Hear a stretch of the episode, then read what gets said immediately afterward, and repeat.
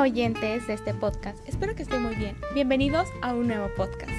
Bueno, el día de hoy hablaremos un tema súper interesante sobre las mujeres que fueron ignoradas o no fueron reconocidas en su época. A pesar de que no conozcamos a muchas mujeres artistas, créanme que hay mujeres tan talentosas y tan fascinantes que se sorprenderán de por qué no las conocieron antes. Y bueno, esto creo que es un tema súper importante sobre todo porque, bueno, la mujer durante muchos años ha sido como un grupo, pues, más vulnerado y, bueno, en el arte no se le ha dado mucho reconocimiento a pesar de que la verdad es que lo merecía. Sobre todo porque, bueno, se creía que esta era una doctrina solo para hombres y en general en otros tiempos, pues, como que en las academias solo podían estudiar hombres y no mujeres.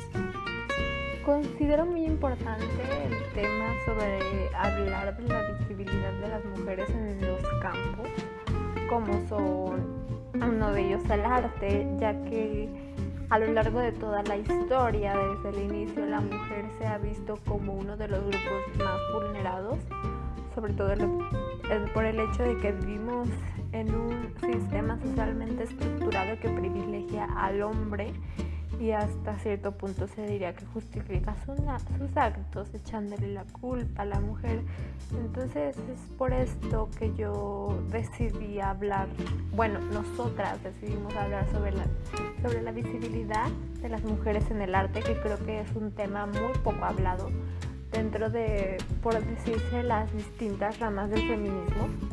Actualmente pues ya es más conocido ya que se han visto como muy fuertes, como la tercera ola del feminismo está muy fuerte actualmente, pero a lo bueno, los años anteriores pues esto no era tan hablado.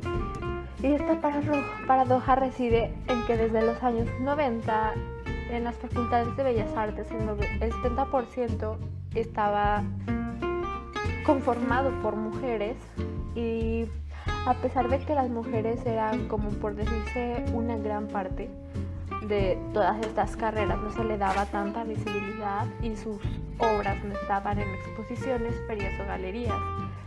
Y es importante hablar sobre la conquista de la visibilidad y el reconocimiento que se merecen, ya que ha sido una constante desde las décadas anteriores.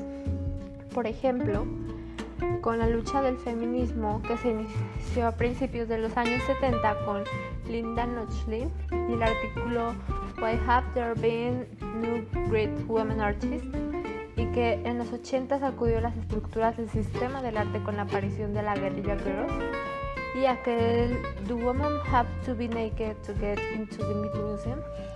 Estos 30 años de lucha feminista en el arte han permitido que se conozcan ciertos nombres de mujeres que habían sido borradas, borradas en la historia del arte patriarcal y la sectaría y se nos habían obligado a no conocerlas, por ejemplo, de por sí, eh, principalmente en los países de Latinoamérica, el arte no es un campo del que se hable mucho, no es algo muy apoyado socialmente, sobre todo es algo muy menospreciado porque cuando las personas normalmente escuchan a alguien estudia arte, ellos piensan que nada más se basa en el proceso creativo, en pintar la obra y no ven que detrás de todo esto hay muchas fuentes de conocimiento, sobre todo porque la gran mayoría de movimientos artísticos y vanguardias tenían el fin de hacer un impacto dentro de la sociedad y se contemplaban temas polémicos, pero pues no entraremos más en esto, nos centraremos más en el hecho de que la visibilidad de las mujeres dentro de este campo, ya que todos sabemos que es muy importante hablar de ese tipo de cosas nosotros esperemos que pues nuestros oyentes sepan que pues son muy importantes los temas. Esperemos que no estén en desacuerdo con esto en caso de que pues estén en desacuerdo. Mi más sentido que difícil, pero pues son temas que son importantes para nosotras tres, entonces son los que vamos a abarcar. Las artistas historiadoras Rosina Parker y Griselda Pollock en su libro All Mistresses Woman, Art and Ideology nos han permitido comprobar cómo ha cambiado la perspectiva de inclusión y reconocimiento del trabajo artístico de la mujer. En este libro se reflexiona acerca de la influencia que se genera en la identidad social, en la herencia cultural y en el legado que le dejamos a las nuevas generaciones. El hecho de que lo muestren en museos e instituciones, el tema de investigación en universidades sea un arte inclusivo, variado y afirmativo, reflejo de la sociedad multifacética de nuestros días y un arte que reconozca que la mujer y el hombre están al mismo nivel dentro de pues lo que es el campo del arte, porque bien sabemos que también el hecho de que las mujeres hayan sido poco visibilizadas se debe a que siempre se creyó que el arte era un ámbito solo de hombres, solo hecho por ellos. Y para los hombres era muy humillante saber que a veces las mujeres llegaban a tener más talento que ellos. Uno de estos ejemplos, por, por ejemplo, es que Octavio Paz, tengo entendido que le rogó a su esposa que dejara de escribir, ya que se dio cuenta de que esta tenía más talento que él. Y pues él siendo hombre dentro de un pensamiento machista, donde al saber la sociedad que él no era tan bueno como creía o que había mejores artistas, hubiera sido humillante, le hubiera quitado cierto valor a sus obras, que eran los poemas, y por ello le rogaba a su esposa que pues no hiciera esto o no los publicara. Y creo que es importante porque pues estamos en un punto donde las mujeres ya no nos vamos a callar, donde las mujeres vamos a participar más y vamos a hacer que nuestra voz se escuche. A continuación dentro del episodio del podcast les hablaremos acerca de algunas mujeres, no todas obviamente porque pues todas serían eternamente el episodio, pero les hablaremos acerca de algunas mujeres que han sido poco visibilizadas dentro del arte, que se han borrado totalmente de la historia del arte y en ningún libro de historia se habla sobre ellas.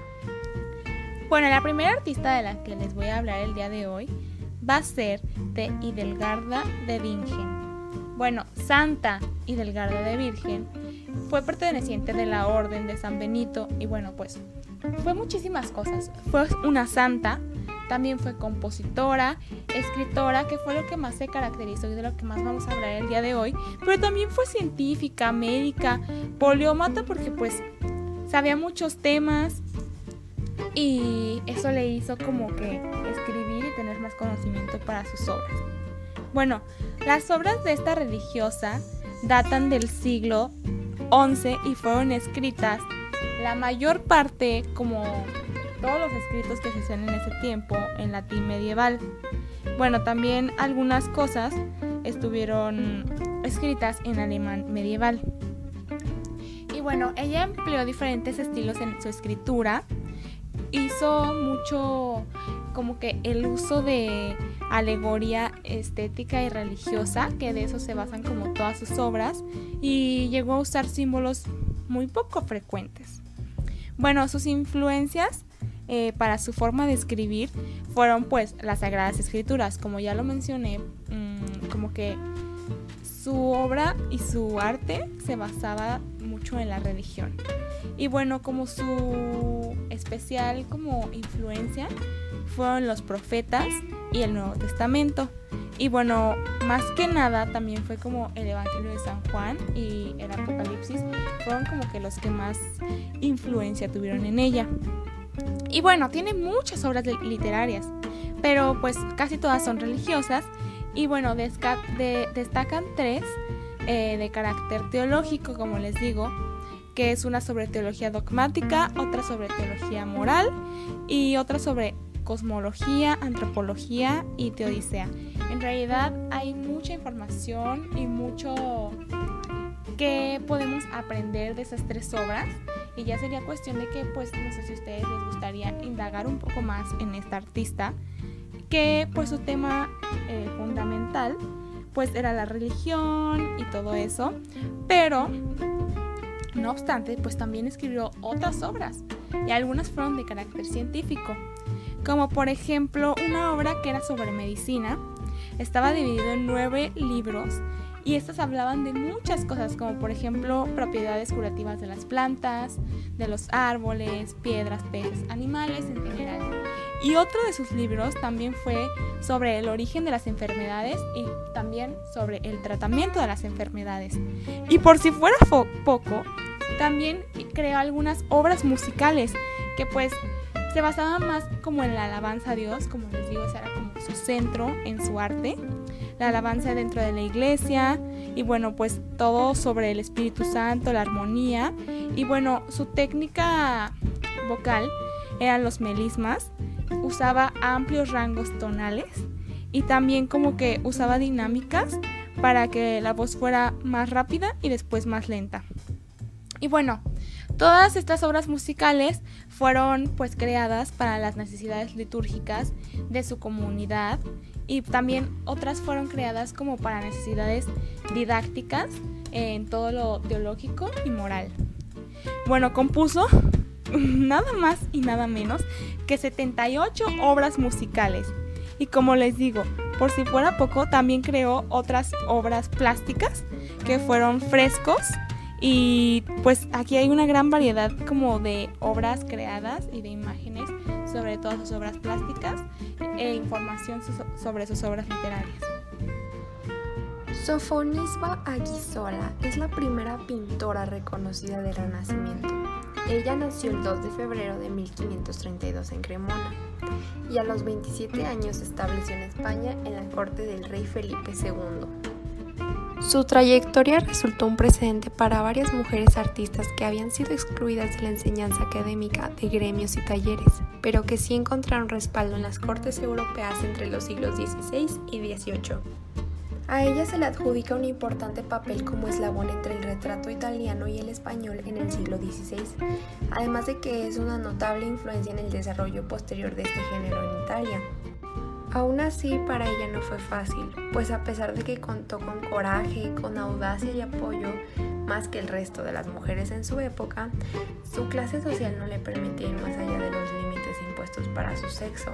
Ella no tuvo la posibilidad de estudiar anatomía o poder dibujar del natural, pues era considerado inaceptable que una señorita viera cuerpos desnudos. Sofonisba buscó las posibilidades para un nuevo estilo de retratos, con personajes con poses informales, y los miembros de su propia familia y su propio rostro fueron los protagonistas más frecuentes de sus obras, como se puede ver en su autorretrato, en el juego de ajedrez, y en el que pinta a sus hermanas Lucía, Minerva y Europa, y el retrato de Almicar, Minerva y Asdrúbal la Guisola. Esas obras las pueden buscar en internet, son bellísimas realmente y se las recomiendo mucho. Ahora les voy a hablar de Lavinia Fontana. Ella es una de las artistas del Renacimiento que consiguió un gran reconocimiento junto a Sofonis Bagisola. Ella llegó a ser elegida miembro de la Academia Romana. Se conservan de su mano firmadas y fechadas unas 32 pinturas, pero documentadas hay más de 135. Lavinia fue hija del célebre pintor Próspero Fontana. Nacida en Bologna en 1552, aprendió de su padre las técnicas pictóricas y en sus primeros años sus obras denotan un arte religioso claro y directo. Ella también fue admiradora de la obra de Sofonis Bagisola, en su producción se puede apreciar la influencia de la pintura cremona, sobre todo por su gusto en los detalles y su excelente técnica a la hora de recrear joyas y tejidos. Desde muy joven, Lavinia consiguió hacerse famosa gracias a sus pinturas de gabinete y sobre todo sus retratos, en los que detalla profundamente los ropajes y sus joyas. Tanto así es que se convirtió en la retratista por excelencia de la clase de alta boloñesa, sobre todo de sus mujeres o creando retratos de grupo sumamente novedosos, logrando hacer muy bien pagada por ellos. Lavinia Fontana realizó obras de temática mitológica para las que tuvo que abordar tanto el desnudo femenino como el masculino. En 1605 fue a ser nombrada retratista de la corte del Papa Pablo V. Su primer encargo importante fue una pintura de gran formato para el altar de la Basílica de San Pablo, que lamentablemente fue destruido en un incendio en el año de 1823 su muerte en 1614, Lavinia recibirá en Roma numerosos honores. Fue nombrada como miembro de la Academia de Di San Luca y en 1611 se acuñó una medalla en su honor realizada por el escultor Felice Antonio Casoni, en la que aparece representada de perfil por el verso y frente a su caballete en el anverso. Otras de las mujeres que fueron olvidadas dentro de la historia de arte es Judith Leister, que fue una pintora del siglo de neerlandés que trabajó con formatos de diferentes dimensiones y cultivó la pintura de género que fueron los retratos y los bodegones. Toda su obra fue atribuida a Franz Hals o a su marido, Jan Wiens, hasta 1893, cuando Cornelius de le atribuyó siete pinturas y seis de las cuales llevaban su distintivo monograma que era una J y una L y la atribución errónea se debió a que en sus obras se les ponía la esposa de Moliner y no Judith Leister. Leister firmaba sus, sus cuadros con el distintivo monograma que era J y la L con una estrella adjunta como un juego de palabras, ya que Leister significaba estrella líder en holandés y era para los navegantes holandeses de la época el nombre común de la estrella polar.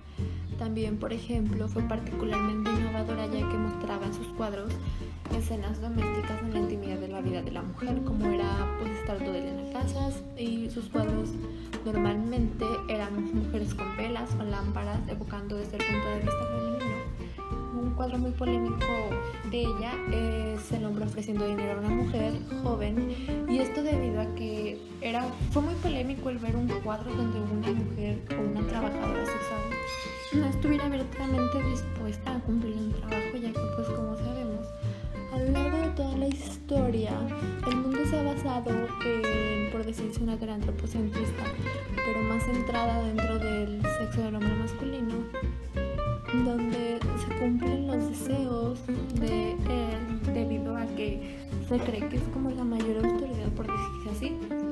Otra cosa característica de esta artista, por ejemplo, era que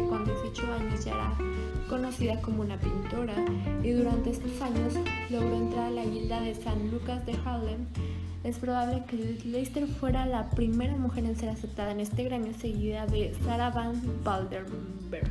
También una de las razones por las que ella logra un papel protagónico en el siglo de oro neerlandés es al abrir su propio taller y algunos de sus alumnos fueron los pintores William Gouters y Henry Jacobs.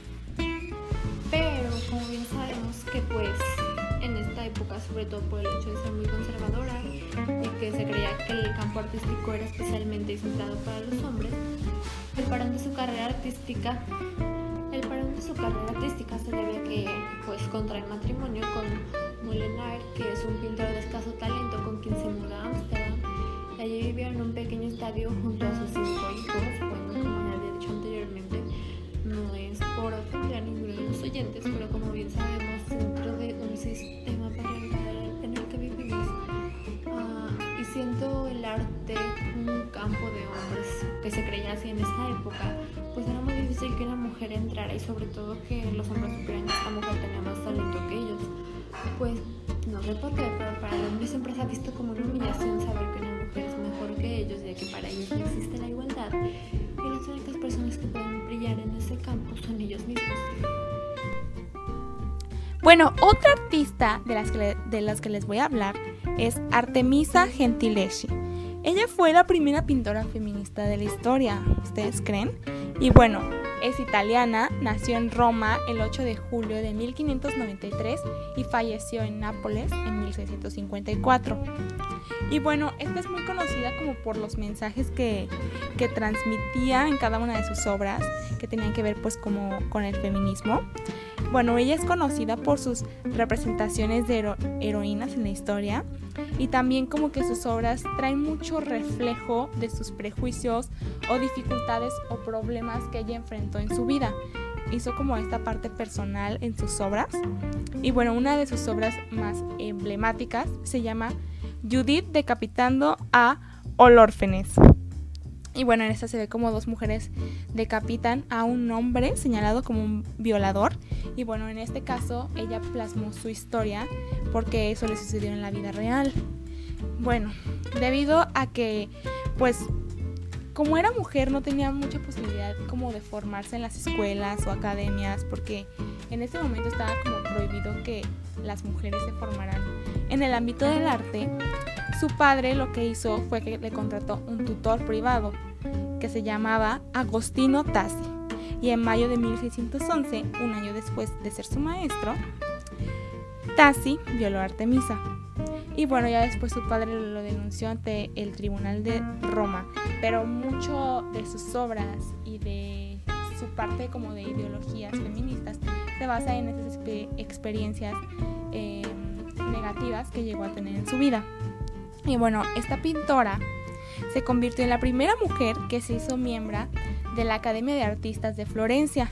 Y bueno, pues esta, recordemos que esta era una época en la que las mujeres no ingresaban a las academias de arte únicamente los hombres. Y bueno, pues ella fue la primera en hacerlo y fue un orgullo para todas las mujeres. Y a continuación hablaré de Luisa Roldán. Ella nació en Sevilla en 1652 y fue hija del escultor Pedro Roldán. Luisa y sus siete hermanos colaboraban en el taller de su padre, aunque ninguno mostró el amor y los dotes para la escultura como ella. En ese entonces en los talleres de escultura las mujeres solo colaboraban en las tareas más delicadas, pero Luisa desde el principio quiso ir más allá y empezó a realizar sus propias tallas y diseños. Luisa desposó a Luis Antonio Navarro, ayudante del taller familiar. A pesar de la oposición del padre a dicho matrimonio, ella se enfrentó con su padre en los tribunales por esta causa. Y pues al final los jueces le dieron la razón y pocos días después celebró su matrimonio. Este matrimonio le permitió independizarse del padre y formar su propio taller, en el que su esposo trabajaría como ayudante. Ahora competidora directa de su progenitor, Luisa empezó a ganar prestigio y a conseguir encargos de las iglesias. Desarrolló un arte muy personal y empezó a trabajar con el barro, un material que se consideraba pobre y que gozaba de poco prestigio.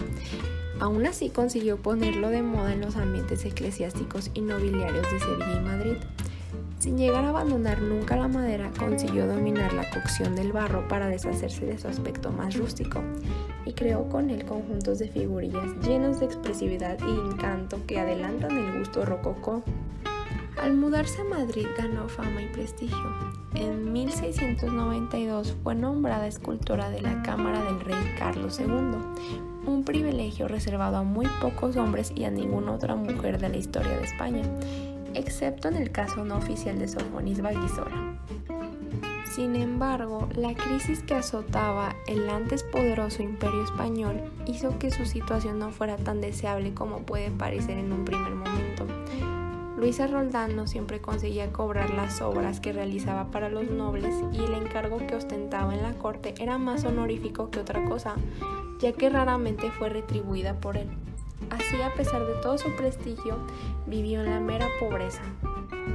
Tras la muerte de Carlos II en 1700 y el ascenso al trono del primer Borbón, Felipe V, Luisa solicitó recuperar de nuevo su cargo, el cual le fue concedido a finales de 1701. Sin embargo, apenas tuvo tiempo de desarrollar su arte dentro de la corte francesa, pues falleció poco después, hacia 1704, sumida en la miseria. Bueno, ahora la siguiente mujer de la que les vamos a hablar se llama Angelika Kaufmann. Bueno, ella nació en 1741 y murió en 1807. Fue una pintora neoclásica famosa en toda Europa por sus retratos. Nació en Suiza y bueno, su padre era originario de Alemania y su madre y su familia materna originaria de Austria, que ahí fue donde se crió. Bueno, su padre también era pintor, entonces eso fue como lo que a ella le impulsó y la encaminó a este como mundo del arte, si se podría decir. Y bueno, él la instruyó desde muy pequeña y bueno, ya desde muy chica hablaba con fluidez varios idiomas y tenía muchos conocimientos, además de que destacaba en la música, era cantante y también pintora, así que también se relacionó como en este ámbito de la plástica. Bueno, cuando tenía 12 años, muchos nobles se preguntaban por ella y bueno, al siguiente año ella viajó a Italia. Ahí pues le fascinó Italia obviamente, visitó varias ciudades y regresó varias veces, bueno, la cuna del arte, ¿no? Bueno, decidió trasladarse a Nápoles y bueno, ahí como que fue cuando empezó a conocer a más personas en este ámbito del arte, pues la mayoría hombres como ya hemos visto. Y bueno, pintó el retrato de un famoso actor llamado David Garrick y fue expuesto en Londres en 1785. Ese fue como su repunte en todo esto del arte y bueno, ahí decidió como que mudarse a Inglaterra donde empezó como a tomar mucha más popularidad. Y bueno, ahí llegó a pintar a celebridades o personajes muy importantes de esta época, como por ejemplo la reina Carlota de Reino Unido en esa época. También se hizo íntima amiga del pintor Joshua Reynolds y bueno, con ellos como que se retrataban, pintaban y ahí fue como cuando empezó como a conocer a más personas en este mundo y fundaron juntos la Royal Academy. Y bueno, ella pues empezó como a contribuir con pinturas, con cuadros. Y después de 15 años en esa ciudad pues como que decidió regresarse a Roma. Y ahí continuó haciendo retratos, pinturas. Y bueno, sus temáticas como principales fueron la mitología, la historia y la alegoría. Y ahí trabajó hasta el día de su muerte y su funeral fue uno de los más esplendorosos de la época porque fue dirigido por toda la Academia de San Luca y pues como todas las personas que conocía en ese en ese como ámbito del arte porque empezó como a hacerse su figura más famosa. Y bueno fue una de las personas y de las artistas más deslumbrantes de su época por lo mismo que ya les digo y su amigo Garrick afirmaba que era la mejor cantante de todo Londres y Goethe que otra persona la describió como la mujer más dotada de Europa y bueno, en Austria existe un museo dedicado exclusivamente a ella. Marie Louise Elizabeth nació en 1755 en París, en el seno de una familia humilde. Fue la pintora francesa más famosa del siglo XVIII y una de las retratistas más demandadas de su época. Su obra incluye 900 pinturas, entre ellas hay 700 retratos, muchos autorretratos, 30 retratos de su amiga María Antonieta y 67 retratos realizados durante los 6 años de exilio en Rusia. Durante sus viajes se convirtió en miembro de las academias de Florencia, Roma, Bolonia, San Petersburgo y Berlín. De los 6 a los 11 años vivió en un internado y no dejó de pintar. Durante su adolescencia pintaba ya retratos de manera profesional y cuando su estudio fue embargado por pintar sin licencia, buscó afiliarse en la Academia de Académie de Saint-Luc. El 25 de octubre de 1774 ingresó en la Real Academia de Pintura y Escultura.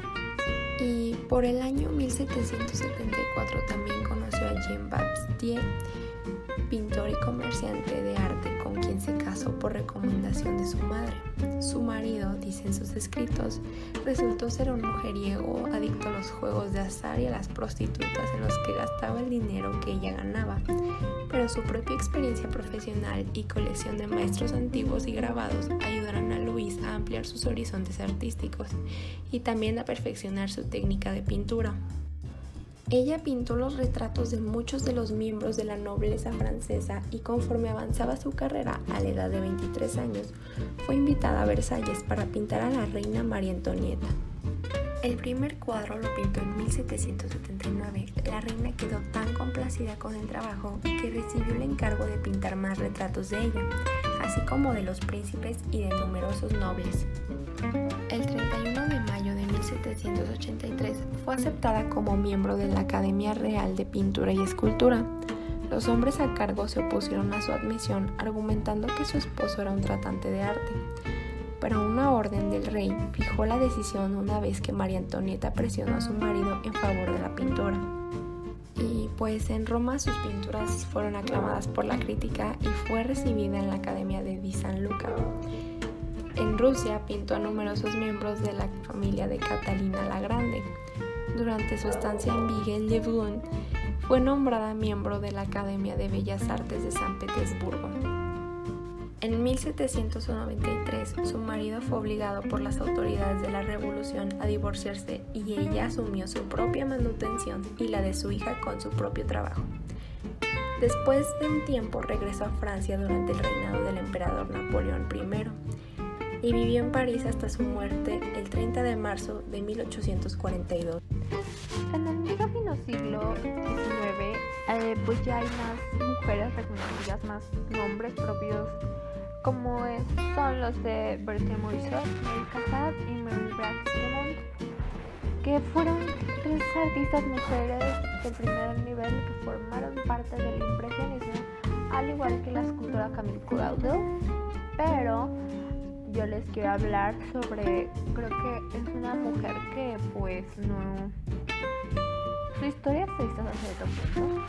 Es esta Lee Krasner que se encontraba a la sombra de su marido Pollock. Hablo de que su historia es un poco triste por el hecho de que cuando Pollock se vuelve alcohólico, pues llega una frustración en que había sacado una buena obra y el público le pedía más igual a estas, pero él no lo logró, entonces hizo que su esposa se retirara del campo del arte, pero a continuación hablaré más a fondo sobre la biografía de esta artista. Bueno, la artista Lee Krasner nace en Brooklyn en 1908 y se convierte con, con poco más de 20 años en una de las pintoras pioneras de la abstracción expresionista americana. Esta fuerte mujer era muy segura de sí misma y odiaba repetir y se negó a ser clasificada. Es la protagonista de la monográfica más rotunda del Guggenheim Bilbao ese otoño. La pintura es mi forma de loca de escribir, dijo en una entrevista. Y bueno, voy a hablar sobre su carrera de más de 50 años. El primer punto que quiero tocar es que pues ser un miembro de una numerosa familia judía ultra ortodoxa que se acababan de instalar en Nueva York, escapando de las persecuciones antisemitistas de Odessa, eh, hoy actualmente Ucrania, a pesar de las limitaciones de la época. Lee después sería Leonora definitivamente a ya que pues como vemos tuvo tres decisiones de nombre. Se empeñó en ser un artista ya a los 14 años. Estudió siempre becada primero en the Women's Art School de la Cooper Union y más tarde en la National Academy of Design. A sus 20 años realizó un magnífico retrato y se ganó la vida pintando murales figurativos para el Fine Arts Projects pero por su suerte su maestro de vida y arte, el alemán Hans Hofmann, le dio a conocer las vanguardias europeas en el School of Fine Arts y fue allí donde Lee encontró su voz.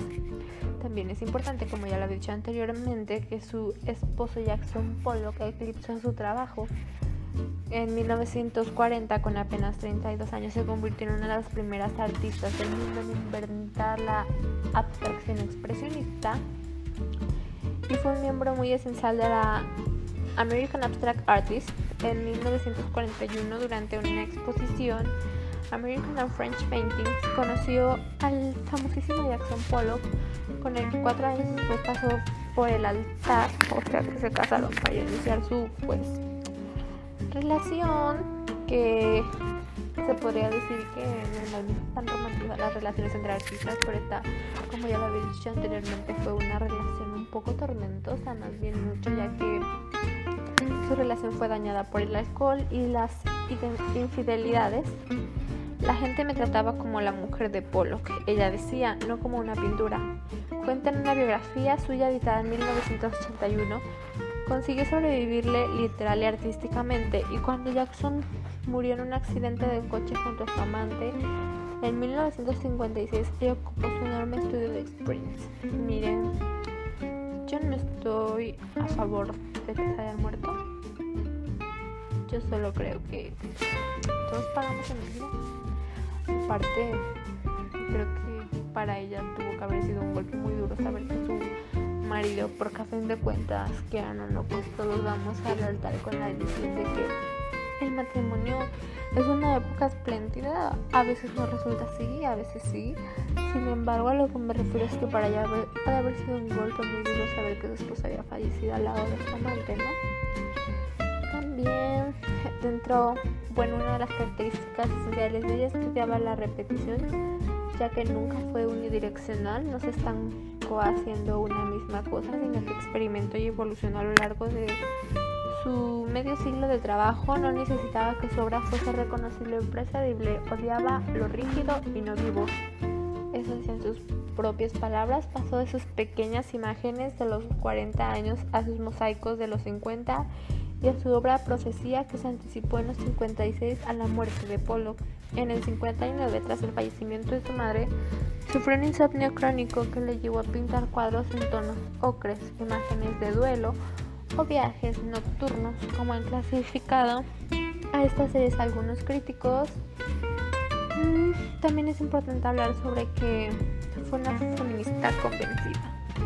O sea, ustedes dirán como, porque siempre que muchas personas que no conocen muy acerca de este movimiento, mm, son como personas que piensan que es un movimiento reciente, pero realmente el feminismo lo vemos desde hace muchísimos años atrás. En los 60 empieza con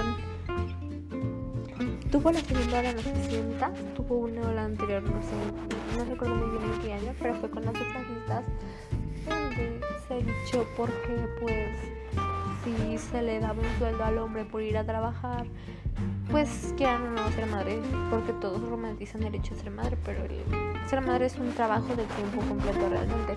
Entonces, ellas lucharon porque pues también que la mujer recibiera un salario digno.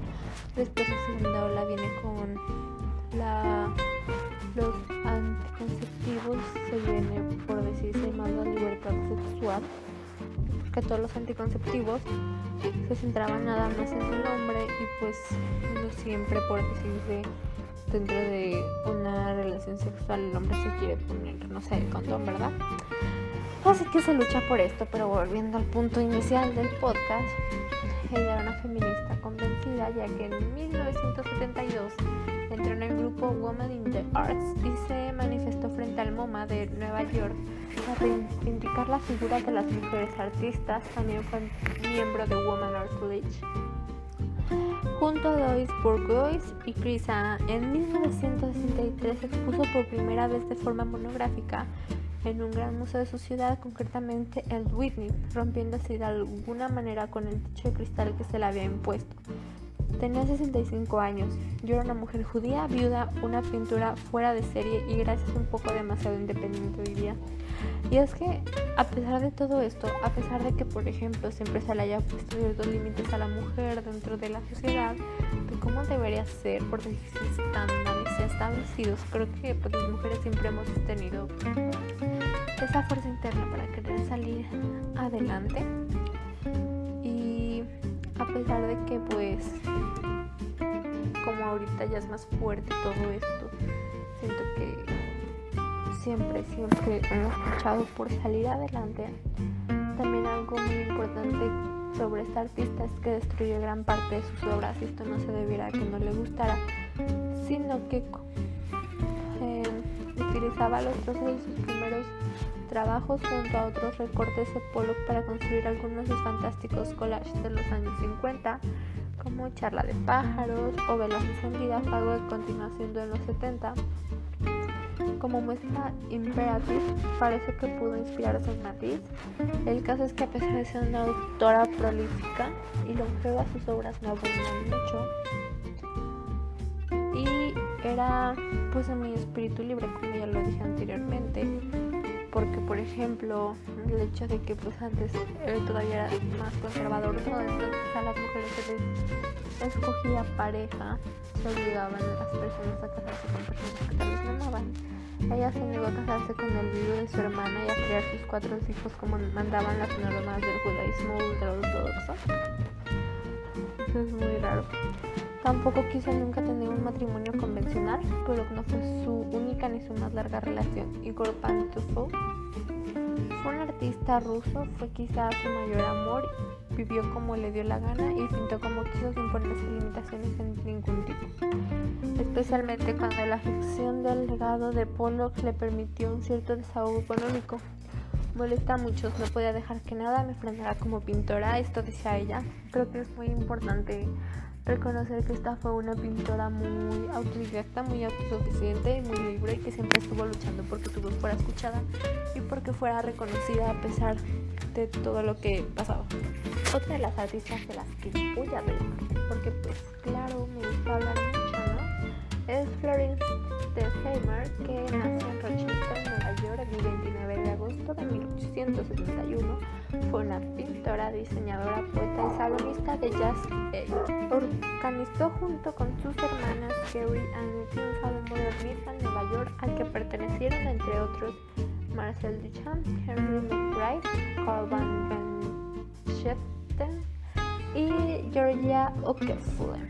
Em, ella era miembro de una familia de ricos ancestros hermanos judíos y su padre los abandonó desde que era muy pequeño, por lo que ellos desde niños nada más recibieron la atención del padre. Este, ella era la cuarta de cinco niñas. Creo que es muy importante hablar sobre esto. Bueno, o sea, no es centrado todo en este tema, pero hay que hablar del hecho de que pues la sociedad siempre le ha perdonado al hombre deshacerse de sus obligaciones como él era el padre. Y por ejemplo cuando una mujer quiere abortar o cuando una mujer hace lo mismo se le culpa mucho. Uh, otras de sus hermanas era Walter Stella Carrie Florence y bueno todo tras casarse Walter y Stella las tres hermanas más pequeñas estuvieron al cuidado de su madre que llevaba un modo de vida epicurio. Epicurio es una rama de la filosofía. Esto quiere decir que su madre era seguidora de esta filosofía. Y las tres hermanas eran conocidas como las Sedis y llevaban una vida de ocio orientada al placer artístico. Estudió durante tres años, que fue de 1892 a 1895, en la Art Student League de Nueva York. Mm, también, por ejemplo, entre 1906 y 1914, junto con su madre y sus hermanas, vivieron en diferentes países extranjeros y fueron ampliando su formación artística eh, de las artes. Ampliando su formación de Berlín, Stuttgart y Múnich, eh. En 1915-1935 ya sus hermanas organizan el citado salón en Nueva York para literarios contemporáneos, gays, políglotas, neoyorquinos y expatriados europeos. Florin quiso guardar casi en la intimidad la exhibición de su pintura, ella creía que era como algo muy privado, algo que le pertenecía a ella y nada más llegaba a compartir sus cuadros con su círculo más cercano del salón. Pero esto no duró mucho ya que en 1916 realizó la única exposición individual de sus obras durante su vida en la Northern Company de Manhattan, comisariada por Mary Stedman y en la citada muestra se, exhibieron 12 de sus pinturas decorativas. Heikedek y no vendió ninguna por mala suerte, no obstante se acudía con aportaciones en exposiciones competitivas y así participó anualmente en la Sociedad de Artistas Independientes durante 20 años. Continuó perfeccionando su estilo con autorretratos muy personales, incluido un autorretrato desnudo y escenas grupales sobre toda su familia. Esta fue de las primeras artistas a lo largo de la historia, más bien fue la primera mujer que hizo un autorretrato desnuda en la historia del arte. Y creo que eso fue un gran impacto, ya que más allá de nada más ser un cuerpo desnudo, creo que fue una liberación femenina porque siempre se ha visto el cuerpo de la mujer como con pudor, siempre se ha visto con morbo, siempre es como y todo eso. Y creo que es por esto muy importante. Cabe decir que y aclarar que todas las mujeres de las que estamos hablando son mujeres que de cierta forma han hecho un impacto dentro de la historia del arte. Y es por esto que decidimos abarcar acerca de su vida. Por ejemplo, uno de los artistas conocidos y famosos como fue Andy Warhol la reconoció como su maestra y no sería exagerado añadir que muy pocos aparte de la habían oído hablar de ella cuando la descubrió en los museos neoyorquinos, aunque desde su muerte en 1944 han habido varios intentos de reivindicarla. La aparente ingenuidad de sus obras hizo que muchos no se la tomaran en serio, pero en realidad sus cuadros daban testimonio de un nuevo tipo de poder femenino, por decirlo así, autónomo, que llevaba a Florina a retratarse en Family Portrait, con su masculina ropa de faena complementada con llamativos zapatos rojos de tacón. Si prevé además con juegos metartísticos como un studio party, donde su autorretrato desnuda cuelga en una pared de su salón sin que los invitados presentes le presten atención como si no comprendieran su importancia mientras ella se parodia a sí misma repitiendo la misma postura ante el cuadro. Esto es, es muy divertido realmente.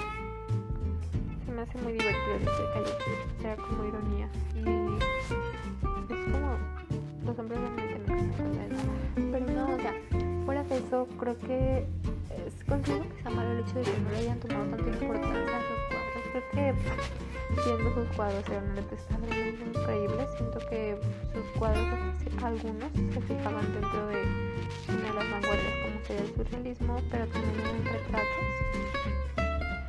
Y tenían una pincelada parecida al impresionismo, ya que el impresionismo tiene la característica de fijarse en luz y sombra, no tanto en contornos, por lo que veo que sus cuadros tienen cierto parecido a este movimiento. De otra artista que vamos a hablar es Maruja Mayo. Eh, es bastante curioso porque de hecho la información que encontré de ella decía que el personaje eclipsó al artista y esto me saca un poco de onda porque sobre todo pues por ejemplo cuando un hombre cuenta con mismas características y le ve como un hombre agradable, un hombre extrovertido. Y a las mujeres siempre será juzgado porque por ser un personaje, ¿no? por ser alguien que llama la atención, por ser alguien que hace cosas que no van con una señorita por decirse así, por ser personas que son muy poco prudentes.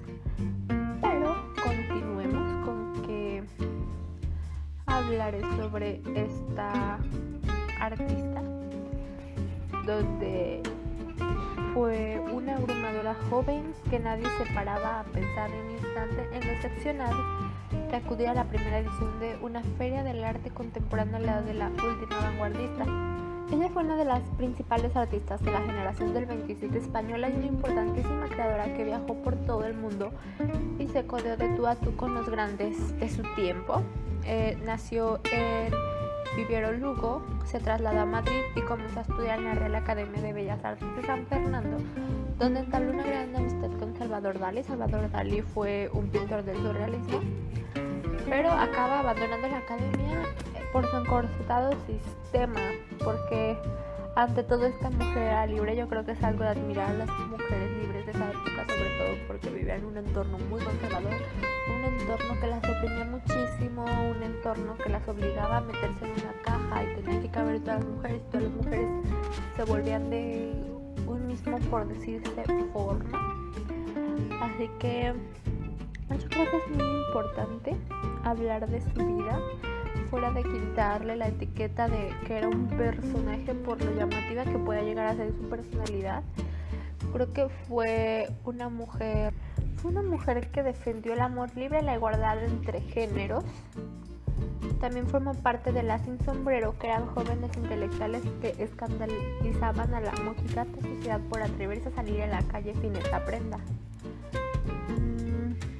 Fue libre hasta las cachas, durmió siempre con quien quiso y como quiso, de igual a igual, sin dependencias y dramas, quitando el hecho de que pues este artículo, es un poco pues un poco etiquetado con la vida sexual de las mujeres. Yo creo que el hecho de que ella haya hecho lo que haya hecho como quería es algo de admirar porque no todas las mujeres hacían eso. Sobre todo era muy valiente de rebelarse porque hasta en esa época tener una vida sexual libre y activa creo que era un tipo de revelación ya que pues como bien sabemos a lo largo de toda la historia ha existido este concepto de virginidad que hace que las mujeres tengan como un nivel de valor si lo tienes o no y algo que se le exige a la mujer y no al hombre donde existe desigualdad de género yo creo que por eso es muy importante el hecho de que ella nos haya dejado sosegar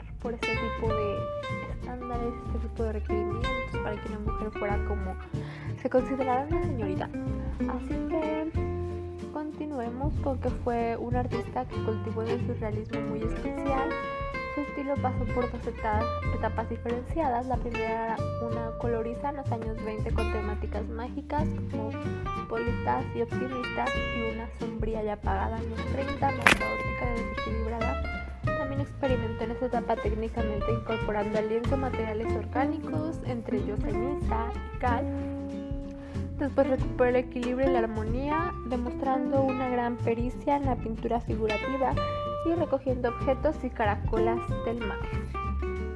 De hecho, ahorita que me estaba acordando, quería tocar el punto importantísimo de cómo ahorita últimamente ha habido la polémica de que las mujeres ya no somos musas, sino artistas ya que siempre se han usado como musas para la poesía, para la pintura, pero yo creo que es importante reconocer que las mujeres no solo podemos ir por ahí y estar usando o hacer que alguien se fije en nosotras escriba sobre nosotras, creo que más allá nosotras podemos ser nuestras propias creadoras de un contenido desde el punto de vista femenino, porque aparte de eso siempre se nos ha hablado sobre la feminidad, que es que, no sé, la mujer use colores pasteles o que la mujer sea delicada y suave.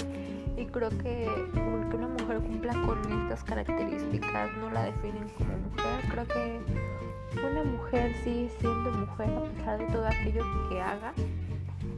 Porque pues, a fin de cuentas, mujer no es solo sentirse, es serlo.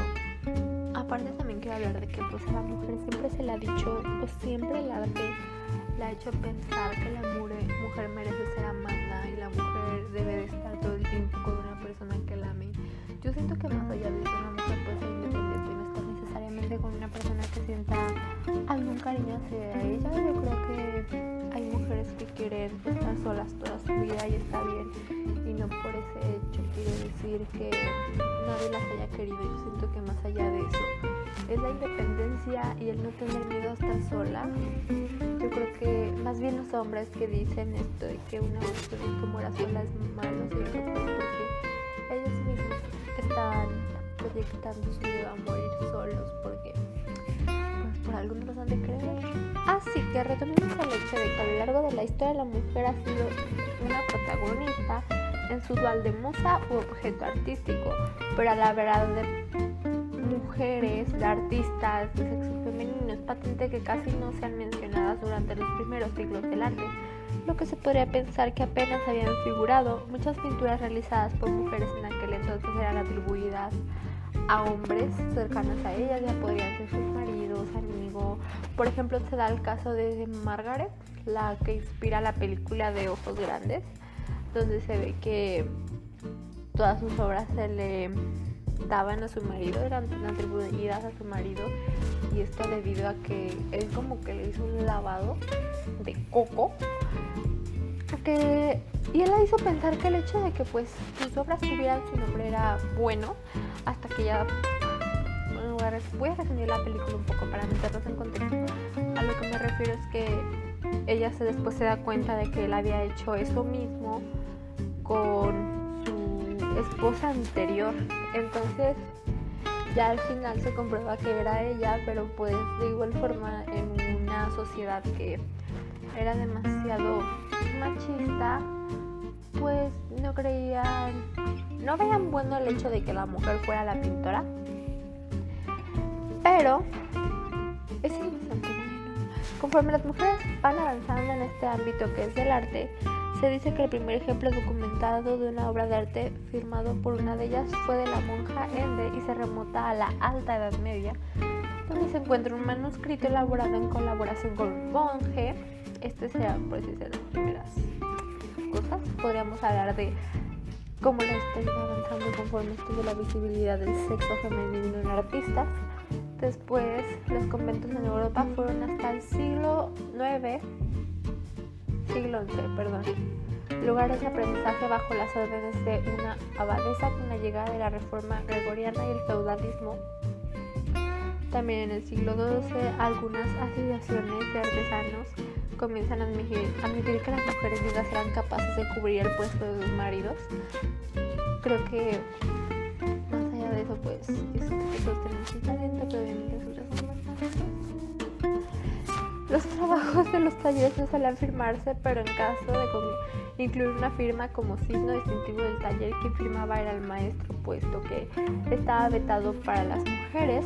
Y más tarde, con la llegada de las academias, empiezan a requerir conocimientos sobre anatomía, geometría física y aritmética, los cuales no se incluían en la formación de las mujeres. Como bien sabemos, pues a las mujeres anteriormente se les enseñaba a hacer amas de casa y hacer todas estas tareas. Al hombre era el que se le educaba, como es el caso de esta Sor Juana Inés de la Cruz, que se disfraza de, de hombre para poder entrar a la escuela y poder recibir pues toda esta formación que se le daba a los hombres, porque ya uno realmente vivimos en un sistema que los privilegia, que les da más oportunidades a ellos y a la mujer se le oprime y al hombre se le festeja y a ella se le culpa. Ya para el siglo XVIII el dibujo del cuerpo humano desnudo era una de las actividades más importantes de la época, pero se les privó de los encargos más prestigiosos a las mujeres porque por lo mismo que se dedicaron a pintar a personajes femeninos realistas, después con la llegada del siglo XIX crece el número de mujeres artistas, que yo no creo que haya crecido, yo siento que nada más se visibilizó más, ¿no? O tal vez se le dieron más oportunidades a las mujeres de entrar a todas estas academias artísticas. Y a la vez la mujer sigue siendo el modelo femenino de la época victoriana, predomina en la mayor parte de la sociedad. Gracias a la fotografía, las sociedades de artistas y varias entidades de carácter liberal como ilustradoras, pintoras y fotógrafas alcanzaron la independencia económica y fueron reconocidas y visibilizadas por sus logros profesionales, al mismo tiempo que algunos maestros empiezan a aceptar a las mujeres dentro de su taller. Por ejemplo, en el impresionismo, como bien decía, en el impresionismo es una de las épocas donde empiezan a surgir más artistas femeninas reconocidas entre ellas se encuentran las alumnas de los grandes pintores de la época como Degas y Manet. Las vanguardias artísticas terminan de romper con las normas de academicismo y nuevas fórmulas del arte y se exponen en salones independientes atrayendo a las mujeres artistas. Al llegar al siglo XX, a pesar de los prejuicios prevalecientes hacia las mujeres, estas ya tienen acceso libre a las escuelas de pintura, participan en exposiciones y hacen dibujo al desnudo sin ningún impedimento. El movimiento surrealista terminó por romper este prejuicio a las mujeres, ya que dentro de él podemos encontrar a varios artistas reconocidas hoy en día gracias al esfuerzo de ellas, porque pues hay que reconocer que también ellas se esforzaron mucho, hay que dejar de atribuirles todos esfuerzo a hombres.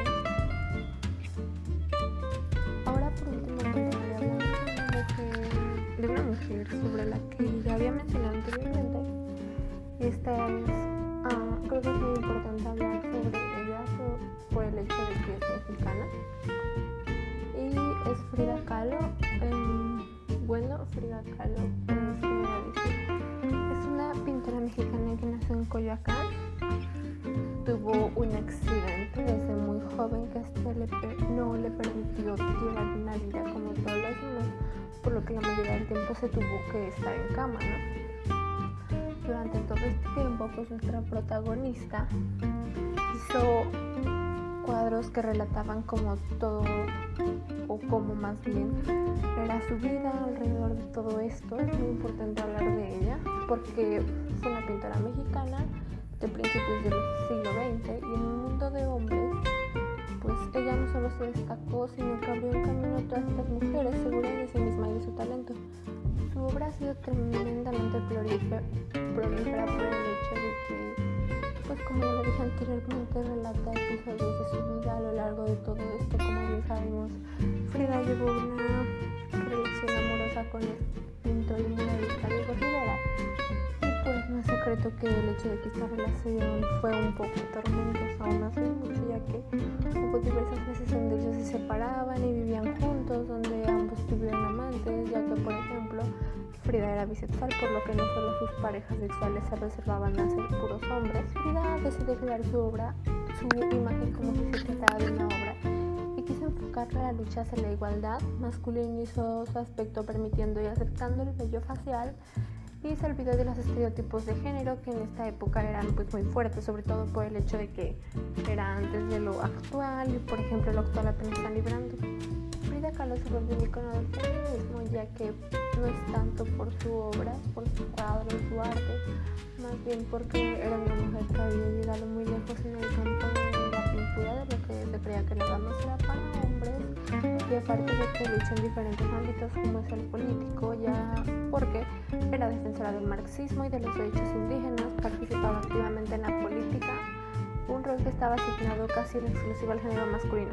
Sin duda donde se pueden observar mejor los ideales de su forma de pensar es en sus trabajos, ya que mujer libre y lo reflejaba en sus obras en las que hablaba abiertamente de sexualidad, aborto, lactancia o maternidad, daba voz a las mujeres reprimidas y enjauladas que no salían de sus casas y, o que